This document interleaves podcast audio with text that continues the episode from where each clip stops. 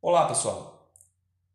Primeiramente, eu gostaria de agradecer as mensagens de apoio recebidas em relação ao nosso primeiro episódio e as sugestões de temas para os nossos próximos podcasts.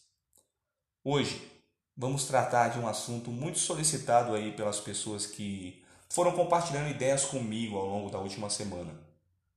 Vamos falar do excesso de informação. Então, começa agora nosso segundo episódio.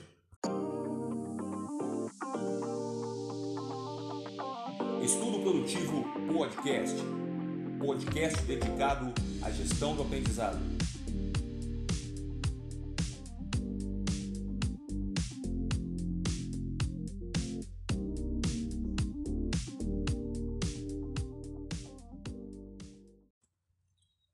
Esse tema vem sendo muito discutido e estudado. Não é à toa que um dos maiores especialistas no assunto, escritor de livros campeões de venda, o Dr. Augusto Cury, tem se debruçado sobre ele e vem descobrindo como o fato de estarmos sempre conectados a algum dispositivo pode causar transtornos no nosso corpo, comportamento e mente, como dores de cabeça, irritação e até mesmo nos levar à depressão.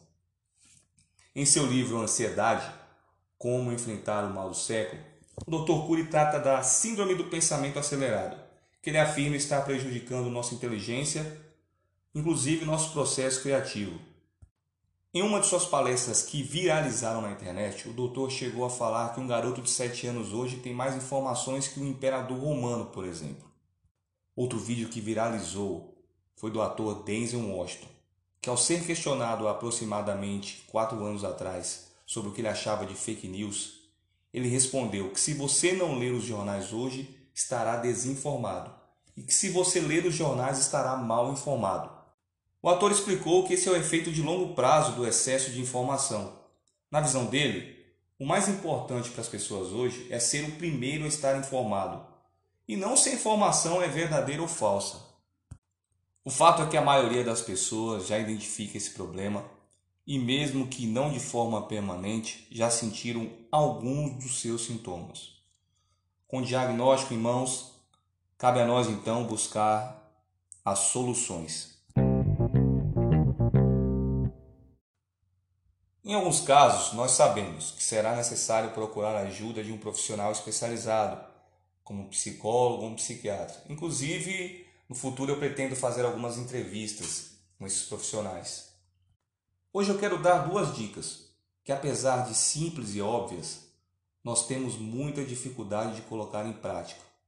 É como uma dieta. Todo mundo sabe que comer alimentos saudáveis e praticar atividades físicas regulares são hábitos que vão conduzir aos melhores resultados de emagrecimento.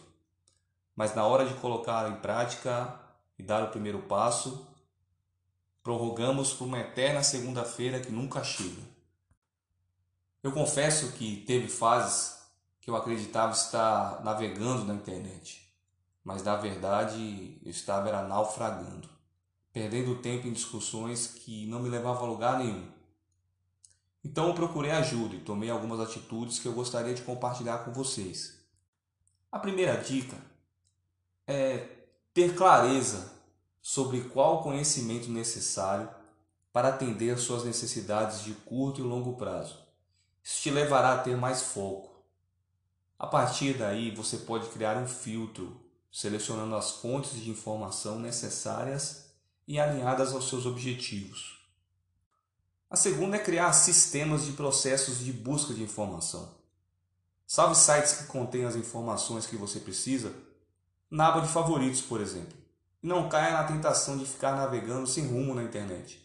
Resista a ler aqueles e-mails de promoções e anúncios que só roubam nosso tempo e nossa atenção. A cada minuto, 400 horas de vídeos são inseridas no YouTube.